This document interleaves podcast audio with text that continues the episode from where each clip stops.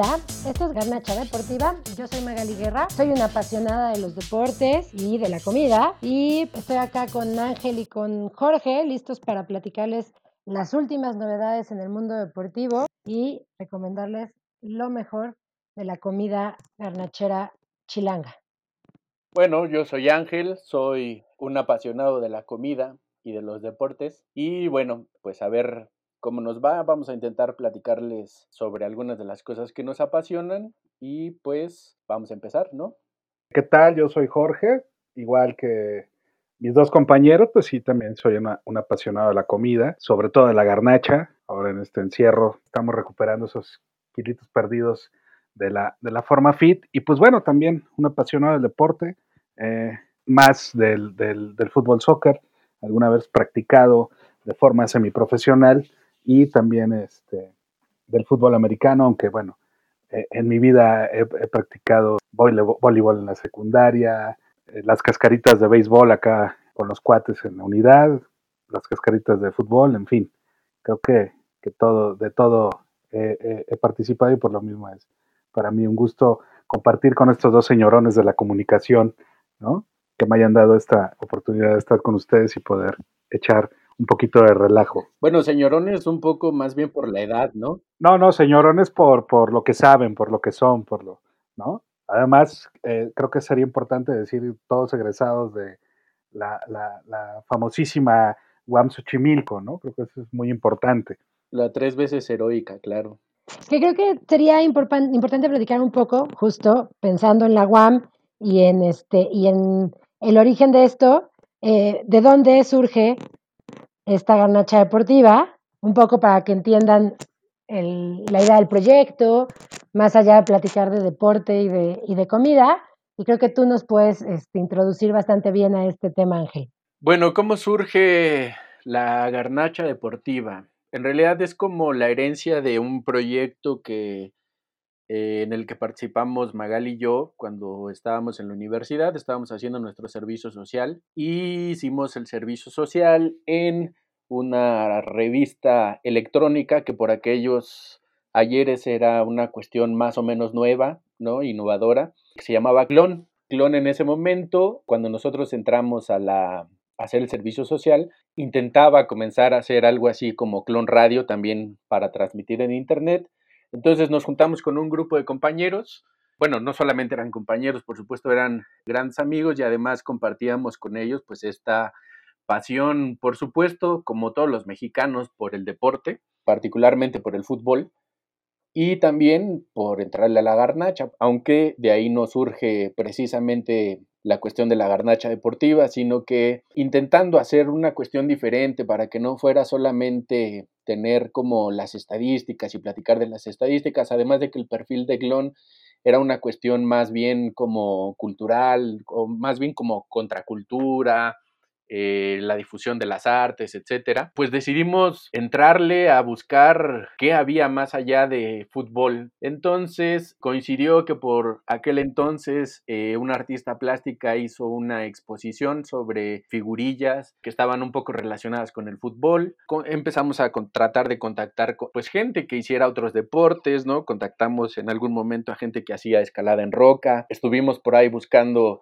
a banda que hiciera parkour, pero parecía que era, estaba todavía muy en sus comienzos el parkour en nuestro país, entonces era un poco difícil, pero también pudimos tener en algún momento la oportunidad de entrevistar a Rodrigo Murray, ¿sí es Rodrigo Murray, Magali? Sí, así es, al actor Rodrigo Murray. Exacto, sobre este proyecto que en algún tiempo tuvieron para participar junto con los protagonistas de José Ramón Fernández, en el que antes de, más bien durante el programa de protagonistas en los mundiales, pues proyectaban eh, algunos cortometrajes que tenían que ver con el fútbol, etcétera.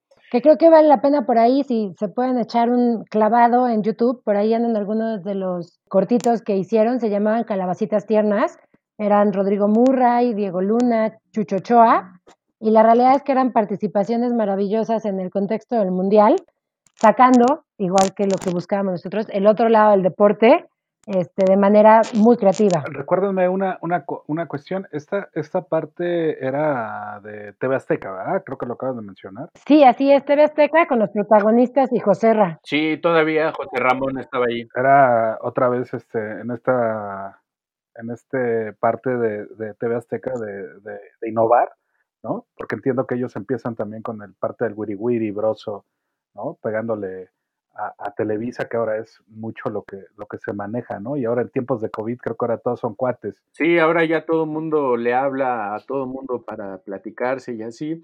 Y justamente, qué bueno que lo tocas, Jorge, a partir de este, este encierro. No sé a qué te refieras con ah, qué bueno que lo tocas, güey, porque el tema, ahora y, eh, más cuando dices encierro, güey. Perdón, eh, me, me refiero a que hablas al respecto bueno, a partir de este encierro, ¿no? Platicando con Magali, platicando con Jorge sobre, sobre saber qué podemos hacer, no solamente para enfrentar el encierro, sino pues para regresar a estas andanzas de la producción, porque como, como decía Jorge, Magali y yo estudiamos comunicación, pero la verdad es que desde hace algún tiempo estamos no completamente alejados, pero sí nos dedicamos a otras cosas, ¿no? Entonces decidimos invitar a, Jorge, que como, como ya decía, es un apasionado del deporte y de la garnacha, por supuesto. Quizá en este momento no nos puedan ver, ahorita solamente estamos produciendo con audio, estamos enfrentándonos a las vicisitudes de conocer la tecnología. Y para evitar cualquier este riesgo de contagio, ¿no? Y todos tenemos cuerpo de garnachero, ¿no? Entonces, además de eso, pues bueno. Magali, Magali ya no. Sí, respeto con mi gran esfuerzo para dejar de tener cuerpo de garnachita. Eso es cierto, hay que... Exacto, exacto, exacto. Pero el gusto ahí sigue, ¿no? La pasión ahí sigue y el gusto ahí sigue. Sí, ahí sigue el gusto, sigue la pasión, ya nada más. Mucha disciplina para dejar de tener cuerpo de garnacha, pero seguir disfrutando la garnacha. Sí, no, además, lo malo es que ese, ese cuerpo de garnacha este, tarda en eh, uno en poderlo erradicar. El problema es que es muy fácil recuperarlo. Así es. Pero justo a raíz de, de, los encierros, las pasiones y... A ver, explícame otra vez lo de los encierros y las pasiones.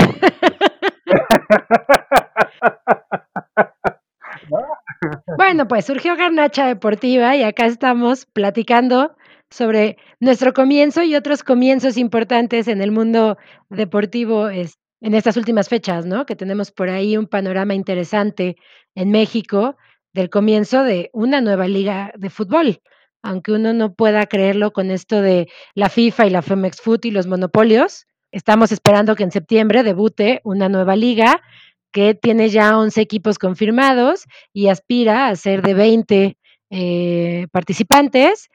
Este, parece que dos en la capital y interesante, ¿no? Eh, sí, fíjate, hace rato estaba revisando por ahí en Twitter, etcétera, y parece que han cambiado la fecha para octubre 16, ¿no? Justamente en la espera de, que el semáforo cambie por lo menos a amarillo, porque de hecho eh, la gente de, la, de esta liga profesional de balompié mexicano dice que es una nueva experiencia, un nuevo intento, que vienen con toda la disposición para hacerlo y la mejor manera de poder empezar sería con público, ¿no? Entonces, pues está interesante, ¿no? También hace rato veía que hoy los Piratas de Veracruz tienen confirmado a su primer futbolista.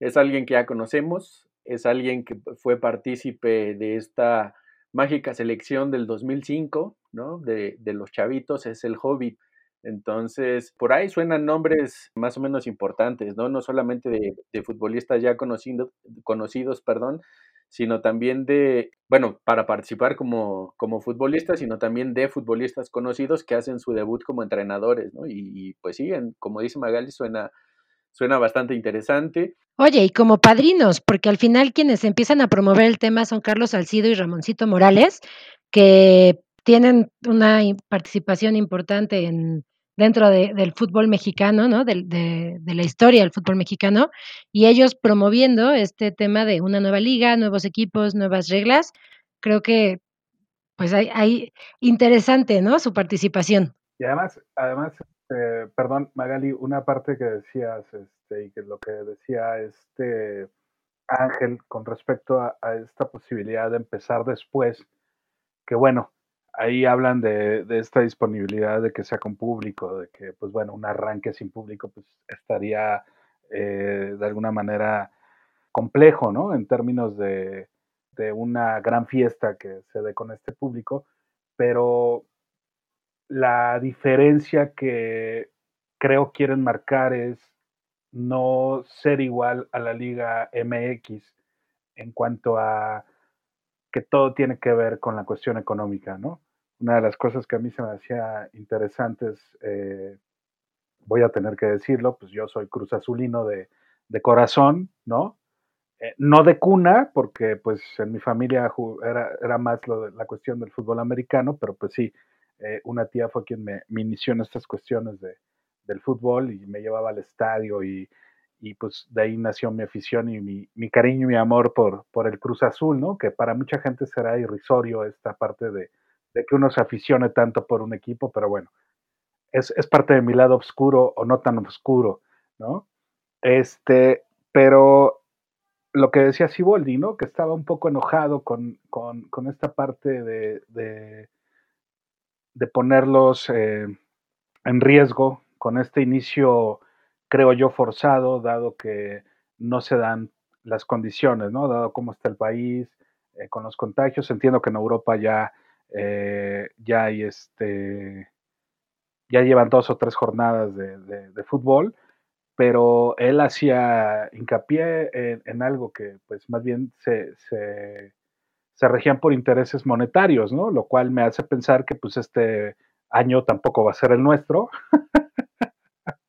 por esta situación que, tenga que ver con, con, las palabras de Siboldi, ¿no? Entonces, creo que puede ser acertada la parte de, del, del balompié mexicano en, en, términos de esta decisión de, pues, de esperar a lo mejor no lo manejó bien o a lo mejor eh, Ángel no lo dijo en esta parte de, que nada más es por, por, querer al público, sino también pudo haber sido por esta parte de, que llega semáforo amarillo, dijiste, ¿no? Por el riesgo. Que al final es cuidar a todos, ¿no? Porque eh, la Liga MX, que empezó el fin de semana y que de repente justo toma las decisiones basadas más en lo económico que en otros temas, tiene equipos plagados de contagiados de COVID y entonces también es un inicio muy polémico, más allá de las declaraciones de Siboldi, porque uno se pregunta qué tanto va a aguantar, ¿no? O sea, cuántos contagiados van a tener que declararse para que la Femex Food anuncie un primer parón dentro de, las, de los juegos y, una pausa para que todo el mundo se recupere.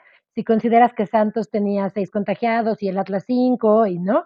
Entonces, justo creo que desde el plantearte una planeación más tranquila, más esperando el, tiempo propicio, pues te habla de, una lógica diferente dentro de eh, la estructura de esta nueva liga no, y además a mí me parece interesante porque incluso es un tanto consecuente con Salcido y Morales, como decías, ¿no, Magali? Porque bueno, ellos fueron parte importante de los impulsores de esta asociación de futbolistas, ¿no? Que curiosamente también ha criticado esta intención de reanudar las cosas solamente por, por la cuestión de económica, ¿no? Diciendo que hay que salvar la industria, etcétera pero que a final de cuentas, pues esta preocupación por, por los futbolistas es importante. Y además, otra cosa que me llama mucho la atención es toda esta serie de las visorías que, que han habido, ¿no? Procesos, pues, como tal, de visorías para, para elegir a los chavos. Por supuesto, se habla de nombres más o menos importantes ya contratados sin visorías,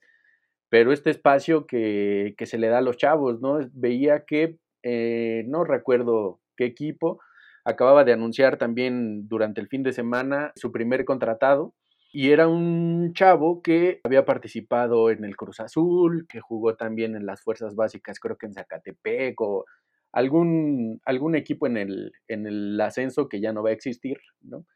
Y que no había tenido oportunidad de, de ascender, ¿no? Y pasaron ahí algunas imágenes en este video de, que, que veía en YouTube, y la verdad es que el chavo se veía con muchas condiciones, ¿no? Entonces, digo, que nos puede hablar más de cerca sobre esto, eh, creo que es Jorge, ¿no? Que tiene un poco más de esta experiencia sobre las trabas que se, que se plantean en el, en el proceso de convertirse en futbolista profesional. Sí, bueno, ah, híjole, sí me tocó vivirlo de, de cerca, eh, esa parte, muy, muy de cerca. Yo estuve casi tres años en, Fuerzas Básicas en Cruz Azul. Y sí, había, yo había mucha gente que veía, digo, no es porque yo haya estado ahí, pero al final el, equipo en el que estuve, al, cual le mando saludos a todos mis amigos, a los, a los Cotasec, a los López, a los Valverde, a los Fayad, a los Ramírez, a, ¿no? a mucha gente de ahí, grandes amigos con los cuales tengo hoy en día contacto. Fue un equipo campeón, campeonamos contra el Atlante, te estoy hablando de 1997, si no mal recuerdo, después de ganarle una final, yo sé que la va a sufrir mucho y me la va a hacer de jamón ahorita Magali, pero una final, una semifinal, perdón, ahí en CU, buenísima, ¿no? Es, nos fuimos a penales, y, este, le ganamos a los Pumas, Pumas de Torrado, Pumas de, este, había un chavo que le decían el Gonzo, de, de, grandes jugadores que sí llegaron a, primera división y que entiendo que de repente pues uno puede decir, ah, no, pero pues sí fueron campeones, pero y ver al otro equipo como Pumas que sí debutó dos o tres chavos de los que nos enfrentamos y de repente voltear acá y ver que pues sí, Cruz Azul estaba lleno de mucha pues de mucha mierda, esa es la verdad, de, muchas trabas, de cuestiones económicas. Pero de repente es la realidad en todos los equipos, ¿no? Por más que Pumas ah, claro. este, presuma la cantera o que Atlas presuma la escuela, al final cuando empiezas a rascarle en el resto de, eh, o, bueno, con, con el resto de la gente que debutó y la que se quedó en el camino, la corrupción y las trabas están en todos lados y tampoco te la hago de todos, digo, al final los clásicos son clásicos por eso, ¿no? Porque justo quienes se enfrentan en primera división ya se enfrentaron cuántas veces perdiendo y ganando. Claro. Cuántos enfrentamientos y por eso es que te paras ahí, sientes tu camiseta y quieres ganarle, que es, siempre ha sido mi punto entre el gran clásico nacional y estos clásicos locales que en realidad sí le representan a los jugadores este enfrentamiento de toda la vida, que es histórico entre Chivas y Atlas o que es histórico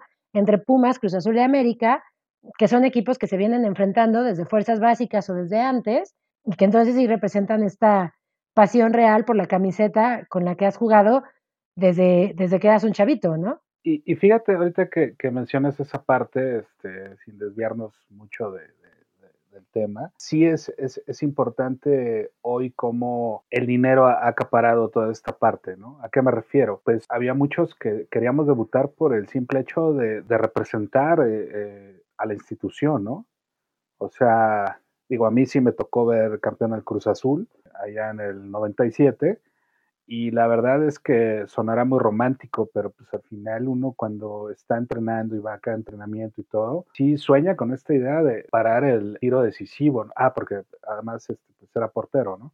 Entonces, este, además de todo, ¿no? No, no, no era de meter el gol, güey, el gol de la final, ¿no? Sino esta parte de, hacer la tajada final, donde te, te, te, conviertes en el héroe. Bueno, quién sabe, hay porteros goleadores, güey. Ahí está Campos. Ah, no, sí, claro, ¿no? Ahí está, Campos, que en que jugó en Pumas sin fue, ¿no? Claro, y fue el torneo debut en el que iguala en el liderato de goleo al, al hoy doctor García, este, porque jugaba mitad y mitad eh, de portero y de delantero y llega un momento en el que incluso lo dejan más tiempo de delantero porque en ese entonces Pumas tenía una guerra de porteros impresionante y se queda más tiempo de delantero. Entonces siempre puede estar ahí quien sea portero y, y meta el gol decisivo. Claro, digo, bueno, ahí está el, eh, eh, el, señor Muñoz, ¿no? No le quiero decir como le decimos la, la barra de, del Cruz Azul, ¿no? Por, por un respeto, porque somos profesionales, ¿no? Pero en Tortas Muñoz, ¿no? Que fue y pues metió el, gol decisivo para que el América se, se, encarrilara a, a, ser campeón y que pues nos, nos, nos quitara el campeonato. Robar no, porque pues al final de cuentas no nos robaron nada, creo que este, nos robamos solitos, ¿no? No, pero el, azul también tiene porteros goleadores, güey. O sea, el, el Conejo Pérez metiendo gol en una selección nacional por ahí de los noventas también eh, para que México ganara, no sé, creo que era la Copa sí, como no, cuando tenía pelo. Exacto. Eh, luego también le metió un gol al Cruz Azul jugando para Pachuca, ¿no? Para pasar a la semifinal o algo así. En ese, en ese último gran torneo que tuvo el Conejo, ¿no?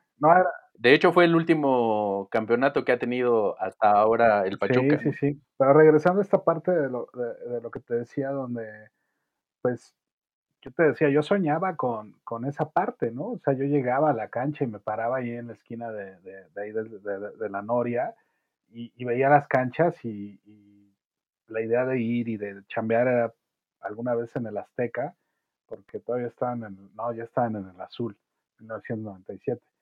Alguna vez en el Azul poder atajar un, un, tiro y ser campeones no pensaba uno en que si sacaba o no de, de, jodido a la familia. ¿no? seguramente es la familia la que piensa eso de uno, ¿no? Te ven y dicen, este sí ya no sacó de, de pobre, este, pero... Este sí, ¿no? Digo, en mi caso fue particular, pero bueno, esa es otra historia. ¿no? A final de cuentas es una consecuencia esto de poder de poder eh, sacar a la, a la familia, ¿no? Pero yo, eh, por ejemplo, viendo estas historias de, de, chavos que en efecto la han podido hacer, ¿no? Que se han enfrentado. Por ejemplo, la más reciente quizá puede ser la, la historia de Letson Álvarez, ¿no? Que viviendo en Naucalpan, todos los días en pecero, en taxi, en metro, hasta, hasta Cuapa para, para entrenar, ¿no? Ya una vez que, que subió al, al, primer equipo. Y así podemos eh, ver muchísimas, ¿no? La, la historia de, creo que también era este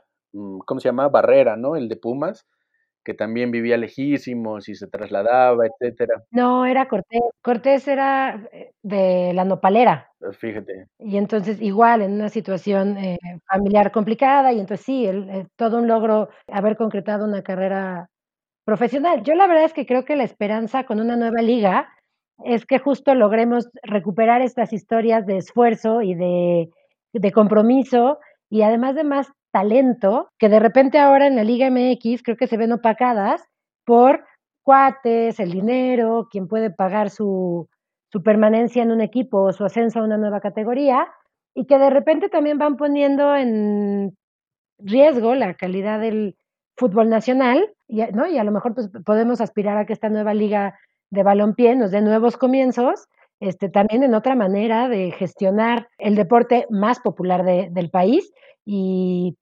poder eh, tener talento real en la cancha y a lo mejor es mucho soñar, pero este, acabar con algunos de estos vicios del fútbol. No, y fíjate, eh, yo creo que, por ejemplo, la, la Federación Mexicana de Fútbol hoy se enfrenta a un reto, a un doble reto, ¿no? Cómo hacerle la competencia o más bien cómo mantener su lugar en, digamos, en, en, el gusto de la afición, frente a esta nueva oferta que habrá, que ha generado en realidad poco ruido en los medios tradicionales, porque bueno, los medios tradicionales son los dueños del fútbol, pero que ha comenzado a generar cierto ruido, que sí se habla de la, de la liga de balompié por en los programas transmitidos por televisión de paga, etcétera. Pero no solamente se enfrenta a esto, sino cómo, cómo mantener su negocio en esta nueva normalidad, ¿no? Digamos, la nueva normalidad en el deporte, que es una complicación. No sé si han visto alguno de los partidos, eh, no solamente eh, hay este, mm, ¿cómo decirlo? Bueno, nos enfrentamos a esta falta de público en los estadios. Por un lado, es interesante que se alcanzan a escuchar los gritos, se escucha que se dice, incluso ya hubo este pequeño escándalo entre Cruz Azul y Tigres, ¿no? Pero que además, eh, pues el negocio del fútbol es, por un lado sí las entradas, ¿no? Pero las mismas entradas son las que promueven el, el éxito del, del deporte como, como un negocio, ¿no? Solamente vamos a ver el deporte por televisión, una vez que se declare que podemos asistir a los estadios, a eventos públicos, etcétera, cómo van a ser las normas, ¿no? Yo creo que esto es interesante, la, eh, la nueva normalidad a la que se va a enfrentar no solamente, por supuesto, el deporte, el, fútbol mexicano, que bueno, de eso estábamos comentando, pero en general los deportes, ¿no? En el caso del, fútbol americano, por ejemplo, parece que hay una oposición tremenda del sindicato de, jugadores a, a, iniciar el torneo, ¿no? Sí, que la NFL acaba, la liga acaba de declarar que la liga sale por que sale, salen los tiempos planeados, el kickoff es el 7 de septiembre, no hay cambios. Lo único que habían, bueno, habían modificado como temas pequeños sobre la organización de los equipos, esta parte que no iba a haber público, quitaron los partidos fuera de Estados Unidos. Muy inteligente la NFL en el sentido de capitalizar el no haber público, porque entonces tú como aficionado podías pagar tu boleto para que tu carita apareciera en uno de los, en uno de los asientos de los estadios.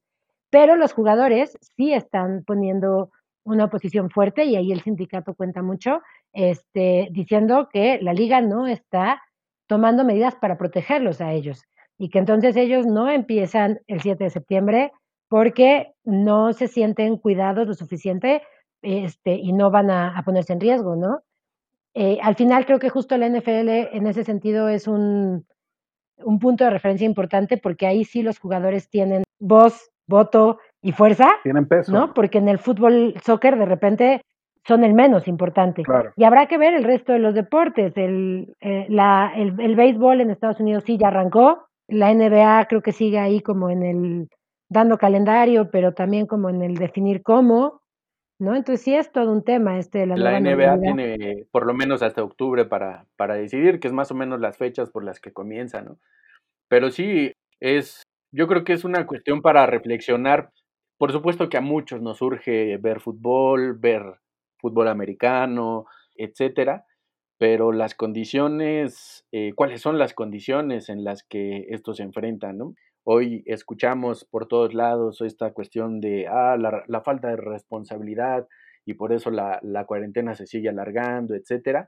Pero no es solamente responsabilidad de aquellos que por necesidad, es cierto que hay algunos que por desobligación siguen saliendo, etcétera, pero pues a final de cuentas es la chamba de los deportistas, ¿no? Entonces, ¿a qué, a qué se, se enfrentan en este momento, ¿no? Sí, Jorge. Creo que habría que ver primero cómo nos, nos, acomodamos, ¿no? O sea, de cómo vamos a regresar. Hoy mismo no regresamos ni a los empleos, ¿no? Entiendo que la parte de deporte en general, pues son empleos, en este caso los jugadores y todo eso, pero habrá que, mirar primero cómo nos, acomodamos en estas actividades de primera necesidad, ¿no? E, esta parte de cómo nos acomodamos, de cómo regresamos a la chamba. Hoy mismo yo estoy trabajando en, casa. Magali, creo que tú también. Igual, este, Ángel, ¿no? Eh, nuestro productor Carlos Cayanda, al cual le mando un beso y un abrazo, condenadote. Pues estamos en, eh, eh, acá en, en casa y creo que primero tendríamos que, que, o sea, tendría que definir cómo es que regresamos a, a, estas actividades de primera necesidad. Y luego sí en esta parte de, del deporte, que pues sí, también es importante porque es parte de nuestro disfrutar de, de la vida, ¿no? Eh, quien podría decir este, esta parte de, estas válvulas de escape. Claro, y al final el tema es que la discusión es en el deporte y como dices, en todos los ámbitos de la vida, ¿no? Porque al final yo justo eh, en estos días que hemos estado platicando sobre este proyecto, me preguntaba, bueno, ok, los, los, los jugadores, los, los actores del deporte, generalmente son personas jóvenes, muy bien alimentadas, muy bien monitoreadas, este, con acceso a todos los, servicios de salud, ¿no? Y entonces podrías pensar que a ellos eh, el riesgo al que los sometes es menor y que además van a tener acceso a todo lo que sea posible para que en caso de un contagio este, salgan adelante, ¿no? Creo que al día de hoy no ha habido un jugador profesional de ningún deporte de los que han estado jugando, ya sea antes de, los confinamientos o posteriores, que haya presentado, presentado, ni siquiera un cuadro grave de COVID. Eh, pero el tema es justo todo lo que circula alrededor de estos actores y que a lo mejor no van a ser ni tan cuidados ni tan eh, ni con el mismo acceso y que pasa lo mismo en el resto de los ámbitos, ¿no?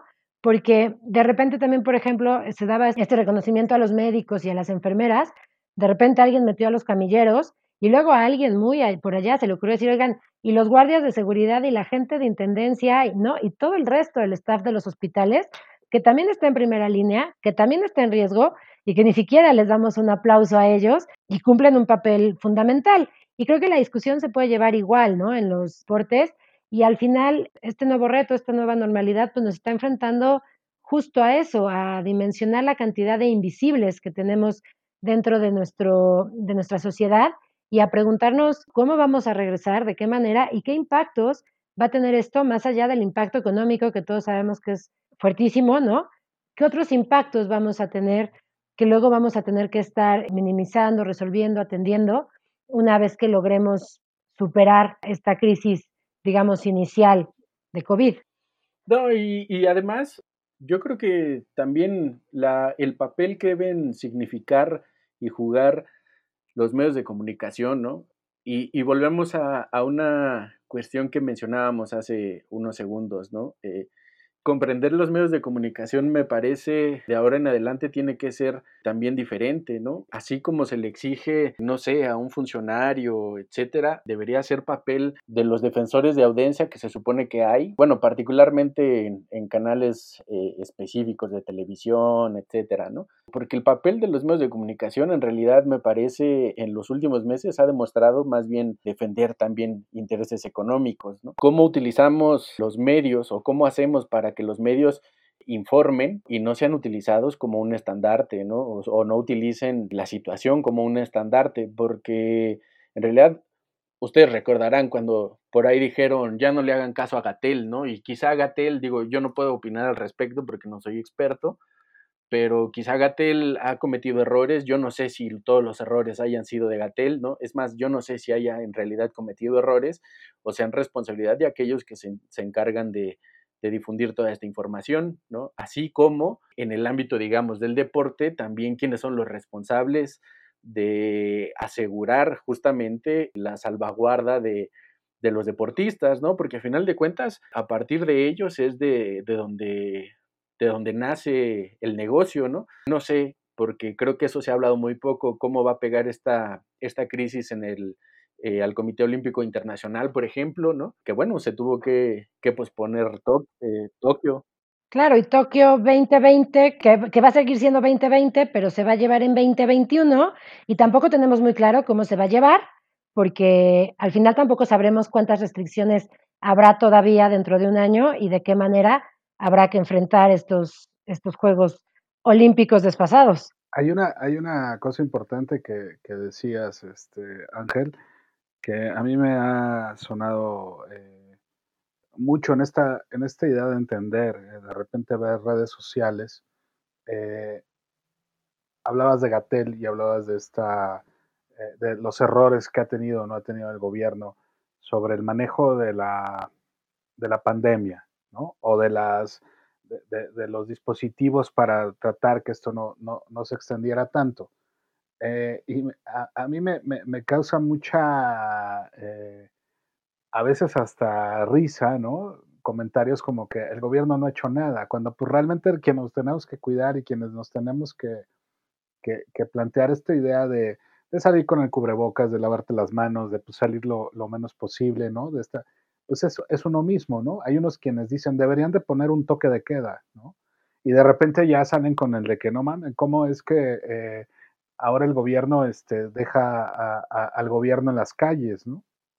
O sea, muchas situaciones que de repente en nuestro país, en esta división tan eh, polarizada que se tiene, pues es muy compleja, ¿no? Hoy, hoy en día lo, veíamos regresando a la cuestión deportiva en esta parte donde pues tienen que regresar por dinero y pues vale madres si se muere o no se muere el jugador, que hoy lo que, lo, que he visto y, qué bueno, ¿no? Eh, pues la mayoría de los este, jugadores, si no es que todos, los que han eh, pasado por, por esta cuestión del contagio de COVID, pues han sido asintomáticos, ¿no? No han tenido una, dificultad, lo cual este, pues está bien, ¿no?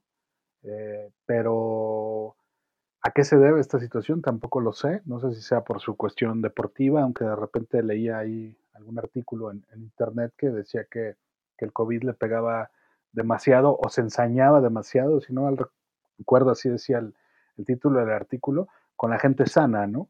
Digo, tampoco es que el futbolista sea muy sano, ¿no? Ya conocemos de, las fiestotas que se arman, ¿no? Sí, yo creo que justo los impactos los sabremos tarde, bueno, dentro de mucho tiempo. Creo que lo que dices, Jorge, es importantísimo, es un tema de responsabilidad personal en la medida en la que puedes hacerlo, ¿no? Porque también tenemos una realidad, y creo que aquí voy a entrar al tema de la garnacha, ¿no? De por lo menos México y muchos de los países llamados tercermundistas, en donde eh, la población que trabajadora se gana el pan en el día a día, fuera de casa, en, el changarro, en el puesto, ¿no?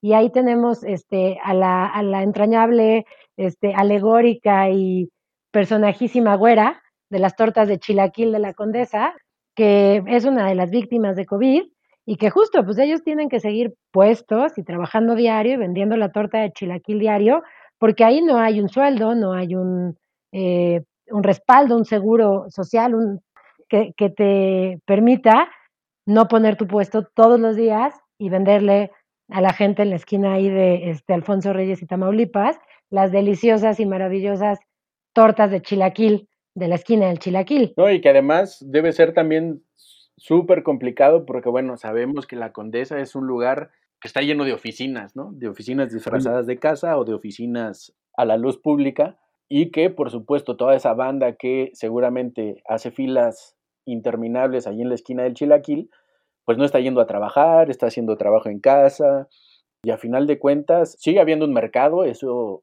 eso no podemos negarlo, pero por supuesto que ha disminuido en el conjunto de, de la banda que vive al día, ¿no? De toda esta banda que, como, como decía Magali, que no tiene un salario fijo, que tiene que machetearle y que de alguna u otra manera sale y se arriesga, pues para, para seguirse manteniendo, ¿no? Sí, este, pero aquí, aquí quiero sí decir algo muy serio.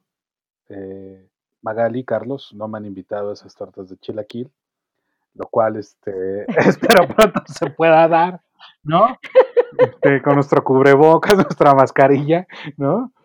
Porque pues sí, no mames, estamos hablando de la garnacha y pues vale madre. Con... ¿Nunca has probado las... Las de la güera no, he probado tortas de chilaquil, pero por supuesto. ¿Nunca has probado las... ¿No? No, las de la güera no. no. pero es que en serio le tenemos que poner fecha. No, pero de veras que sí.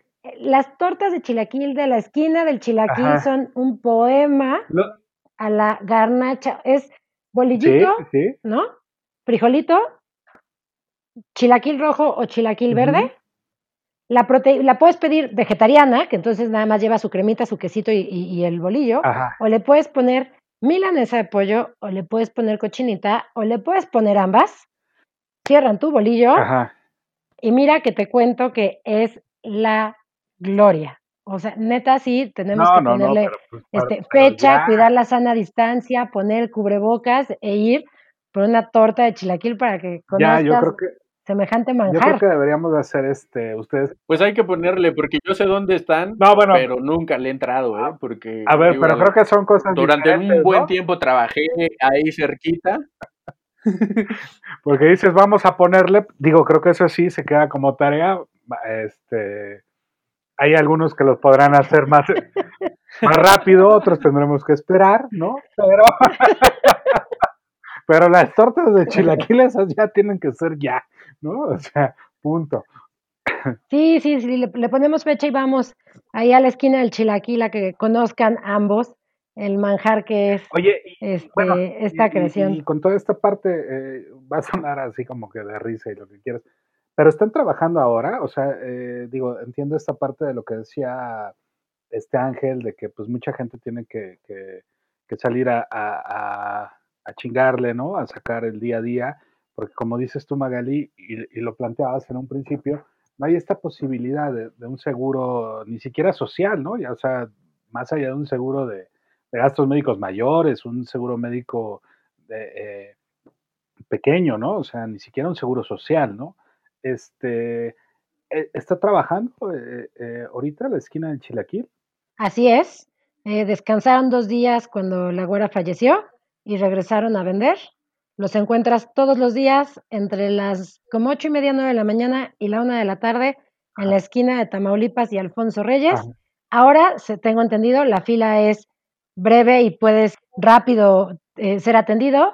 En tiempos normales, prepandemia, la realidad es que te podías aventar dos horas de fila para conseguir tu torta de chilaquil y valía la pena cada uno de tus 120 minutos formados ahí esperando a que pues te dieran la torta. Oye, oye, hagamos una promesa de programa. Era como ir a hacer fila al seguro para la cita, ¿no? Anda, anda. hagamos Una, una promesa de, programa, de primer programa. Pongámosle fecha ya para ir a, a, a por las tortas, ¿no?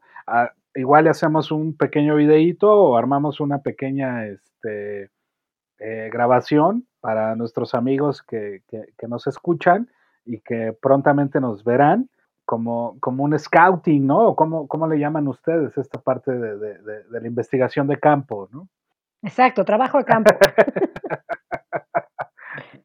Y pues más que somos garnacheros, pues bueno, nuestro trabajo de campo espero no lesione mis arterias más de lo que ya están. Y pues ya, pues pongamos fecha, ustedes digan. Antes del siguiente, de la siguiente fecha de grabación, para que en la siguiente podamos compartirle aquí a todos los que, los que nos, nos escuchen y nos acompañen, qué Hoy en tal día, les parecieron a, a Ángel y a Jorge. nuestra realidad es este, que el siguiente lunes Me es nuestra, nuestra este, siguiente grabación, ¿no?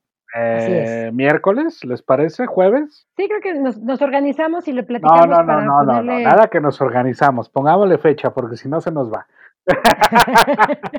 es una mesa garnachera, hombre, entrémosle.